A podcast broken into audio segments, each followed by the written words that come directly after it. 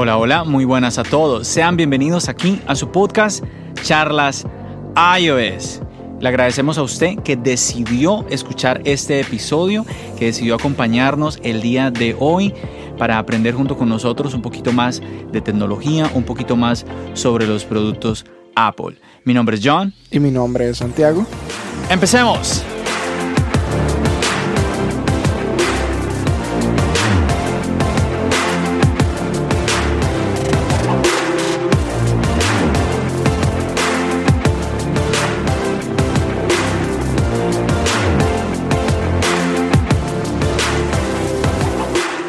Bueno, y hoy tenemos un episodio un poquito diferente, Santiago. El episodio número 23. ¿Sí? Quizás a usted le parezca un poquito extraño que nos esté escuchando en, un día muy inusual. Eh, este es un episodio que queremos probar. Un episodio más bien como corto que queremos entregarle a cada uno de ustedes eh, como al inicio de la semana. Y pues vamos a ver qué resultado nos da, cómo vamos a ver cómo lo recibe la audiencia, cómo lo recibe usted que nos está escuchando, si es de su agrado. Y traemos para hoy un tema muy interesante que queremos como tocar puntos muy, muy específicos en el podcast de hoy. Estos últimos días se ha nombrado mucho lo que es iOS 13.4 que está pronto a venir, ¿cierto Santiago? Así es. Y trae características muy, muy interesante. Santiago lleva días diciéndome, quiero hablar sobre esto, necesitamos hablar de esto. Casualmente era algo que teníamos planeado para el podcast, el podcast anterior, el podcast número 23, pero se nos extendió mucho y queremos eh, manejar un poquito, como cada vez mejor, eh, controlar un poquito el tema de los tiempos. Y como ustedes saben, nuestro podcast es un podcast semanal Así que por eso es que traemos este episodio que vimos como que de verdad necesitábamos un, episodio como diferente, un, un, episodio como extra para traerles a ustedes esta información que queremos compartirles. Bueno, y es cierto, como John dice, hay muchas cosas que hablar y en este caso llevamos, creo que John, llevamos hablando acerca de 13.4 desde hace dos, tres semanas. Sí, sí, ya llevamos varios días, hay mucha gente comentando sobre esto y hay cosas muy, muy llamativas, muy, muy interesantes. Y creo que este episodio era necesario hacerlo porque en cualquier momento Apple va a, va a lanzar 13.4. Está claro que están en las últimas betas y ya tenemos alguna idea de cómo va a ser. Obviamente no es una de las grandes actualizaciones porque hay que aclarar, no es un cambio de número, no es como si fuéramos del 12 al 13, del 11 al 12, estamos hablando en pequeñas actualizaciones, eso es lo que tenemos que aclarar.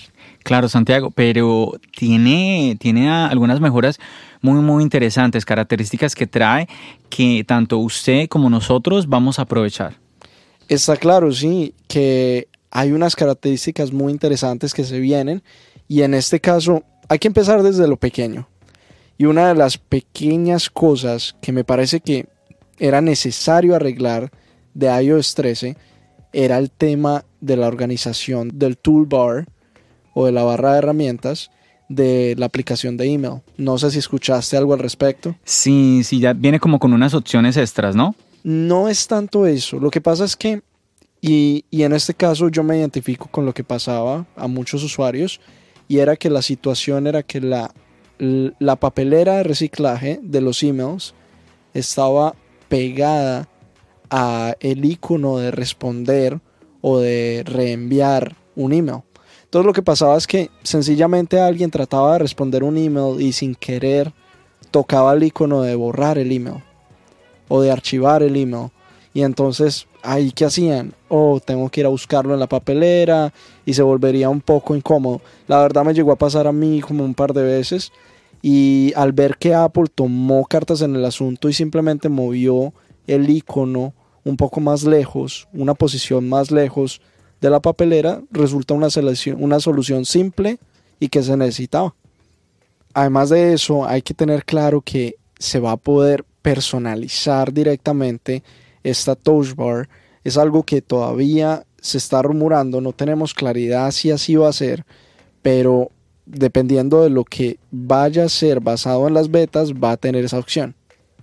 Bueno, además de eso vamos a tener dos nuevos iconos en donde el, uno de ellos va a ser para archivar los emails y el otro va a ser para redactar de una email ahí en ese momento o escribir un nuevo email. Eso es lo que vamos a tener en lo que se rumora que va a ser y ya hay imágenes de las betas haciendo esto. También se rumora, como les estaba diciendo, un poco de la personalización de esta barra, en donde la persona va a tener la opción de elegir qué quiere en esa barra y qué es lo que más le sirve.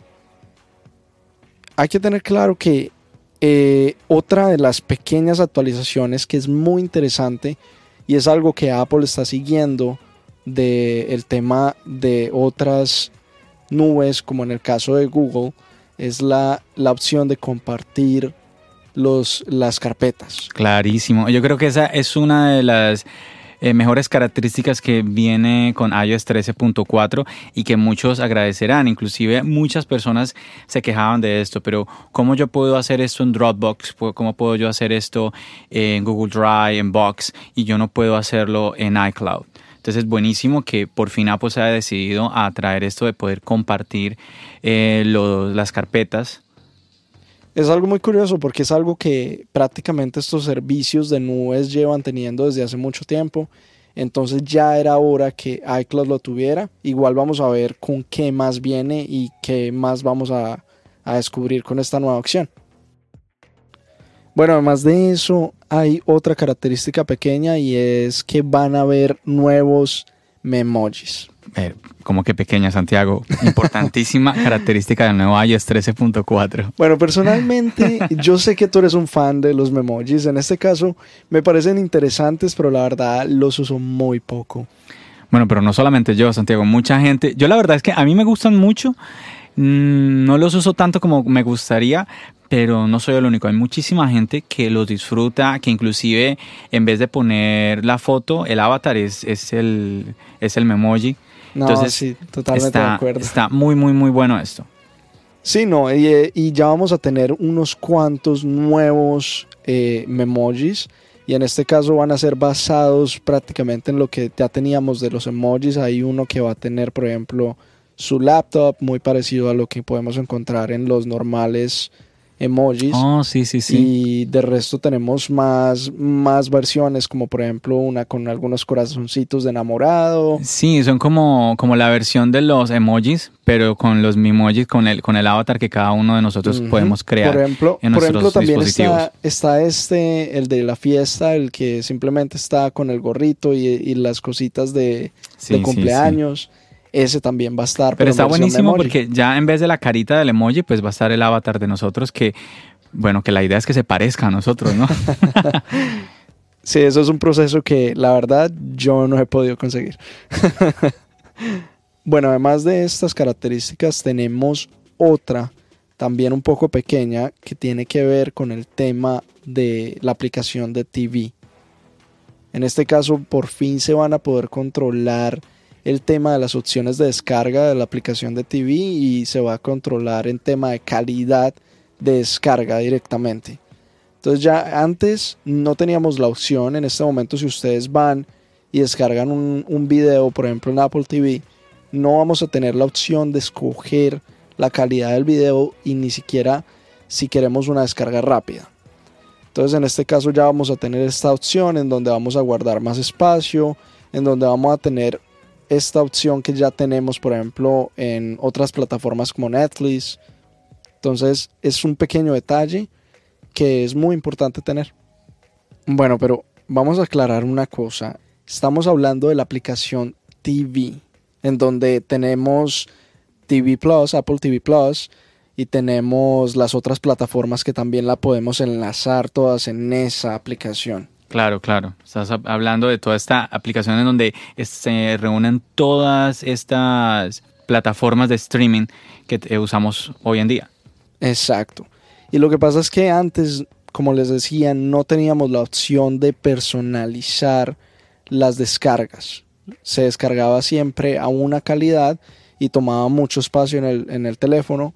Ahora vamos a tener la opción de escoger entre alta calidad o una descarga rápida con una calidad un poco más baja, optimizando espacio. Bueno, eso está muy bien para aquellos que de pronto eh, necesitamos en algún momento administrar bien el tema del internet, de no utilizarlo por fuera y vamos a poder descargar esas series, aunque inclusive teniendo en cuenta qué capacidad, qué espacio tengo en mi teléfono. Está muy bien esto, Santiago, y esperamos aún más mejoras en esta aplicación porque hay mucha gente que se anda quejando con el tema de, la aplicación de TV porque se pierde uno más, es muy fácil, personas que no, no encuentran la opción de, de Apple TV Plus. Entonces está, está muy bien que se vuelva un poquito cada vez como más intuitiva. Exacto. Pero bueno, ahora vamos con una de las características para mi parecer más importantes de iOS 13.4 y es el tema de CarPlay. CarPlay ya como sabemos lleva cierto tiempo en varios eh, carros, acá especialmente en Estados Unidos y en Europa. Y en este caso colocaron una muy buena actualización. Ahora se ve que le van a colocar a CarPlay la opción de las llaves NFC. Y si se preguntarán qué es NFC, es esta tecnología en donde no necesitamos una llave física para abrir nuestro, nuestro carro y para arrancar nuestro carro. Y esto abre unas puertas para muchas cosas porque además se nota que Apple está trabajando fuertemente en usar nuestro dispositivo prácticamente para todo. Ya vamos a tener la posibilidad de incluso pasar las llaves del carro digitalmente a un familiar, a un amigo, en cualquier momento que lo necesitemos. Eso está genial, Santiago. Yo, eh, me llama mucho la atención porque yo, yo esperaba esto más bien para iOS 14. Pero en iOS 13.4 porque realmente es una característica importante. Sí, y es algo que es algo que no es nuevo, hay que decirlo, es algo que en este caso personalmente yo lo he visto en algunas empresas de alquiler de carro acá en Estados Unidos, en donde no te sueltan las llaves del carro, sino que mediante una aplicación tú abres el carro, lo arrancas y ahora Apple lo que quiere es hacerlo personalmente con su aplicación de CarPlay. Pero Santiago, explícanos un poquito más cómo es eso que otra, otra persona va a poder abrir tu carro. ¿Cómo, sería eso? Bueno, en este caso ellos aclaran que es el tema de que tiene que ser una un familiar o en este caso puede ser también un amigo, pero tú tienes que dar la autorización prácticamente y transferirlo como si, en este caso, por ejemplo, transfiriendo un archivo de airdrop a otra persona. Y va a ser una llave que tú puedes configurar temporalmente.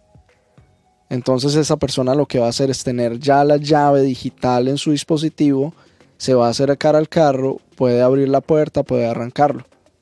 He escuchado algunos rumores de que incluso se va a poder eh, hacer como mandar un código de mensaje de texto y que la otra persona... Incluso hay personas que andan, diciendo que no necesariamente como un familiar o alguien como cercano o esto. ¿Cómo, es realmente esto, Santiago? ¿O todavía no hay claridad? ¿Cómo va a ser esto? todavía no hay una claridad absoluta de cómo va a ser. Personalmente yo creo que lo más indicado va a ser ya sea por un mensaje de texto por iMessage o ya sea pasándola de dispositivo a dispositivo como por AirDrop. Pero en este caso lo que va, lo que Apple tiene que trabajar y se rumora que va a hacer es el tema de hasta qué punto la otra persona puede tener acceso a tu carro. Y a lo que me refiero es de que puede, puede ser que esté limitada a un tiempo. Puede ser que tú le, le sueltes el carro a una persona y digas de tal a tal hora, esta persona puede usar mi carro. Me suena mucho eso que acabaste de decir, inclusive el tema de, de, los tiempos y todo esto, pero sí se necesita un poquito más de claridad porque claro, una cosa es lo del de airdrop que tú me estás diciendo, que como con cercanía yo le paso esa autorización al otro dispositivo o eh, como por mensaje de texto. Si se hace por mensaje de texto, quiere decir que no solamente mediante, mediante iPhone, también se, va a poder hacer con otro dispositivo. No, la verdad, yo no creo que vaya a ser disponible para gente con dispositivos Android.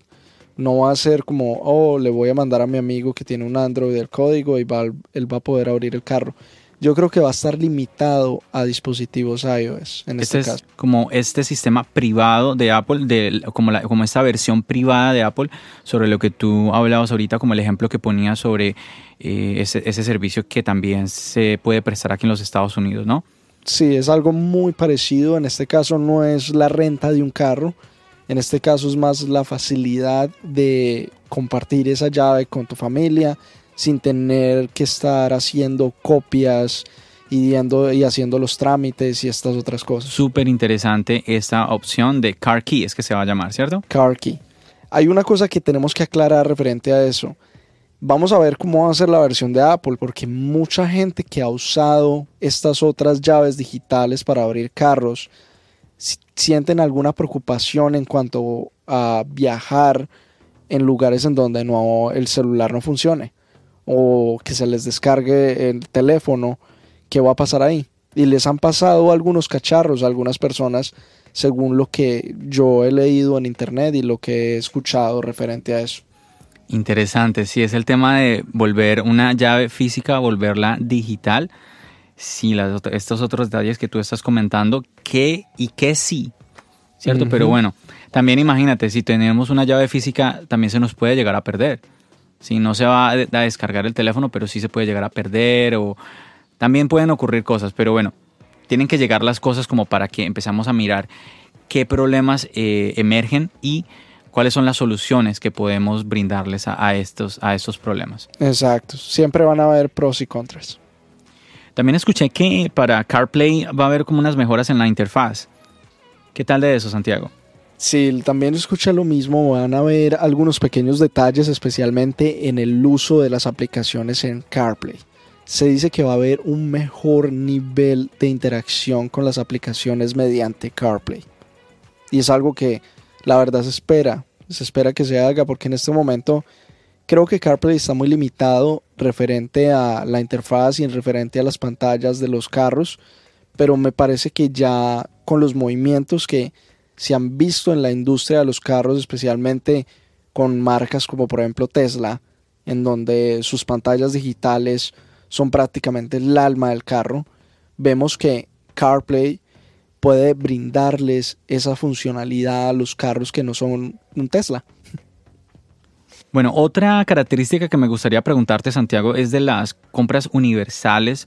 Otros le están llamando como bundles, eh, como comprar así varias aplicaciones en combo que son para el iPhone y que esa misma aplicación me va a servir como para el Mac, que ya uno puede es que no tengo muy claro y por eso quería que tú como que dieras un poquito de luz en este tema eh, sobre qué va a ser eh, o, sobre qué se sabe, porque he escuchado que va a ser, compro la aplicación para, tengo la opción de comprar la aplicación para el iPhone o esa aplicación, también tengo la opción para comprarla con la misma aplicación para el Mac, por ejemplo. ¿Cómo va a ser? O, pero también he escuchado que no, o sea, compras la aplicación y ya automáticamente eh, ella trae su versión para Mac. Ok. Referente a eso, hay que entender que esto es un proceso. Es un proceso que Apple viene planteando desde que el lanzamiento de Catalina. ¿Y a qué me refiero con esto? El lanzamiento, en el lanzamiento de Catalina, ellos hablaron mucho de cómo iban a tratar de conectar aún más los MacBooks y los computadores en general de la marca Apple con los otros dispositivos. ¿Y a qué me refiero con esto? Ellos hablaron de cómo van a unificar las aplicaciones y una de estas cosas es el tema de las compras universales.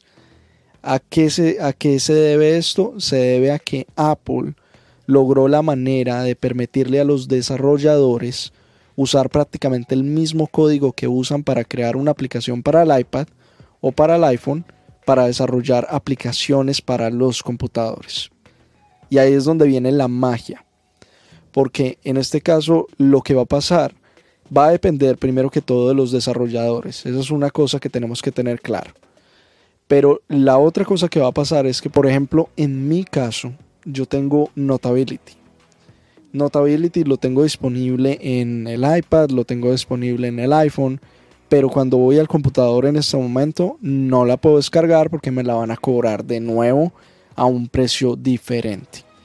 Entonces, ya ahí vamos a depender en qué dirección se quieren mover los desarrolladores, ya sea cobrándonos la aplicación un precio más caro dentro de un bundle, como tú dices, en donde va a venir la del computador y la de los dispositivos iOS, o la otra cosa que pueden hacer, que es la idea que quiere Apple, es que con la compra de una aplicación ya esa va a funcionar, como tú decías, en todos.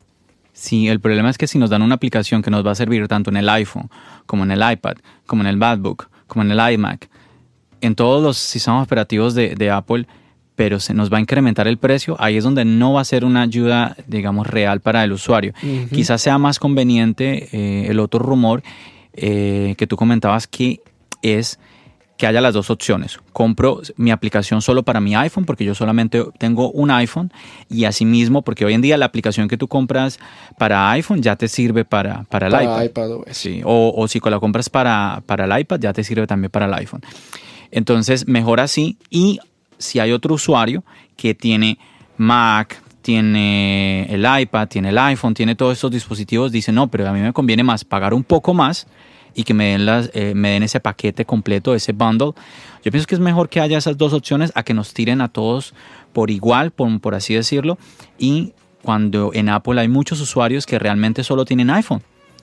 Eso es algo que tendremos que esperar a ver qué pasa, porque en cierta manera a mí me parece que es un poco complicado para los desarrolladores el decir, vamos a dejar de cobrar esta misma aplicación para los MacBooks en 23 dólares y lo que vamos a hacer es cobrar eh, esa aplicación en 7 dólares y va a funcionar en todos los dispositivos. Sí, por eso es que yo, yo creo que lo más viable sería eso, de que haya las dos opciones.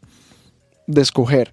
Lo ideal para el usuario sería que tú pagas 7 dólares, por ejemplo, por una aplicación y esa aplicación vas a poder ir y descargarla en el computador. Claro, pues buenísimo, buenísimo. Porque así tú tengas... Curiosamente, esa es la eso es lo que Apple en cierta manera le dibujó al usuario. Y sí suena muy bien porque como te iba a decir, pues así tú tengas o no tengas un MacBook, tú la descargas para el iPhone y pues va a servir para todos los dispositivos. Lo que pasa es que como también decías, al desarrollador pues no creo que le convenga mucho pues bajar el precio eh, porque es que las aplicaciones del Mac son muchísimo más caras, muchísimo más costosas que eh, las aplicaciones para el iPhone o el iPad. Estoy de acuerdo contigo. Ya ahí van a entrar a jugar ciertas otras cosas, como por ejemplo, no sé, obviamente todos sabemos que los desarrolladores ganan por descargas. Esa es una de las entradas que ellos tienen. No sé cómo sería ahí en ese caso, no sé cómo Apple negociaría con el desarrollador y al dado caso de que obviamente si va a ser una aplicación, por ejemplo, de 7 dólares que va a funcionar en todos los dispositivos, obviamente las descargas van, van a aumentar. No sé si en ese caso Apple haya negociado con los desarrolladores hasta el punto que les funcione a ellos también. Bueno, vamos a ver cómo se va a dar todo esto. Se espera que las versiones finales de, este iOS 13.4 sean lanzadas como hacia finales de marzo, a finales de este mes o a principios de abril. Vamos a ver cómo se da todo. Y algo interesante también para todos los que nos están escuchando es que se, también se encontraron pistas en este código ah, de iOS 13.4 de dos nuevos productos. Se confirma con esto lo del AirTag que todo el mundo está esperando, que todo el mundo está rumoreando. Yo creo que ya con esto si usted tenía dudas, ah, ya el empezar a ver rumores sobre eh, códigos encontrados en iOS 13.4, ya con esto yo creo que estamos confirmando el hecho de que tenemos los AirTags. Y rumores muy interesantes referente a los AirTags, porque tenemos el tema de, eh, de que están hablando del tema de la realidad aumentada con los AirTags, en donde simplemente vamos a enfocar nuestra cámara y vamos, así como yo lo hablé en un episodio pasado, vamos a encontrar como un globito indicándonos en dónde está ese objeto que estamos buscando. Tiene muy muy buena pinta eso que tú estás contando. Y también, también se encontraron en el código pistas sobre un tal Apple TV 4K, un nuevo Apple TV. Un nuevo 4K también, porque ya tenemos una versión 4K en este momento. Sí, esto está también muy interesante porque vemos como hoy en día el Apple TV está entrando como un poquito en desuso realmente. Ahorita con AirPlay 2, con los convenios con los nuevos eh, Smart TVs. Entonces, como que ya los usuarios piden como que, como, pero ¿cuál es la razón para yo tener mi, Apple, mi Apple TV? Sí, como que exactamente como dice Santiago, dame algo más.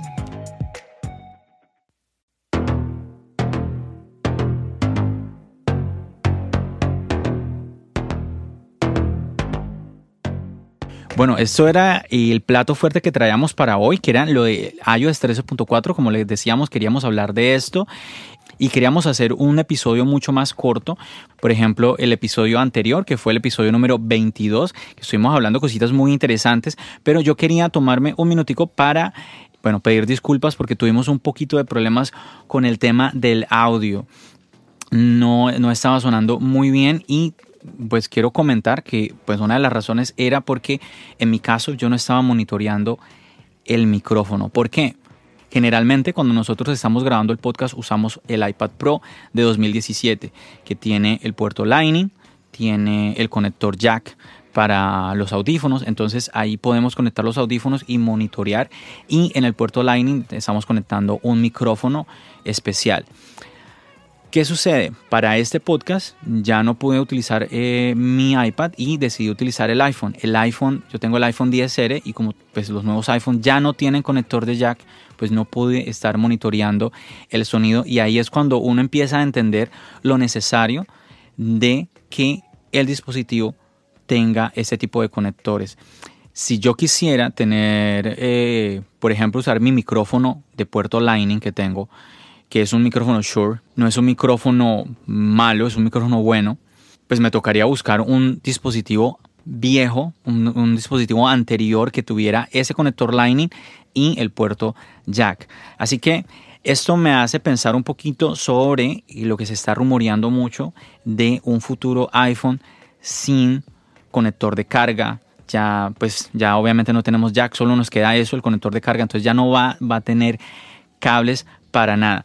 Pero bueno, eso simplemente, eso no lo vamos a profundizar hoy, quería simplemente como comentarlo porque realmente me choca un poquito, personalmente me choca un poquito eso porque veo que, oye, si en el día a día, pues si te quitan el conector, el conector Lightning y pues si Apple nos va a regalar una base de carga inalámbrica en la, en la caja del iPhone, porque es que nos tiene que dar la, eh, la manera de cargar el iPhone, pues muy bien.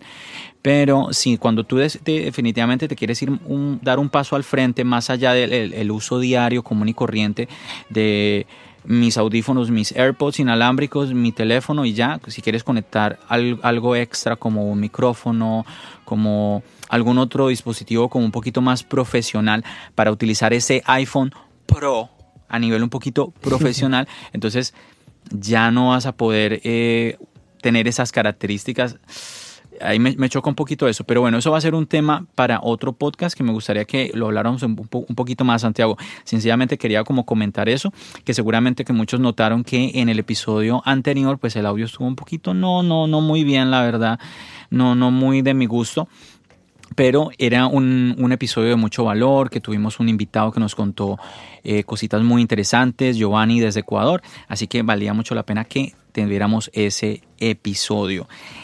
Bueno, así que no siendo más, yo creo que ya con eso vamos a despedir el episodio de hoy. Espero que les haya gustado esta versión un poquito light de nuestro episodio fuerte que siempre le traemos los días viernes. Esperen el episodio de esta semana que va a ser el viernes también. Y bueno, yo creo que entonces no siendo nada más, nos despedimos Santiago dándole gracias a todas las personas que nos siguen apoyando, nos siguen compartiendo, nos siguen escuchando. Recuerden, si usted encuentra valor en este podcast, le agradecemos muchísimo que nos dé una mano y nos ayude a compartir este contenido que queremos brindarle a ustedes. Se lo traemos con mucho cariño y para nosotros es una gran alegría que sea de su agrado todo este contenido que estamos haciendo. Así es. Y esperen más ofertas en el próximo capítulo. claro, Santiago. bueno, nos despedimos entonces. Hasta luego. Bendiciones.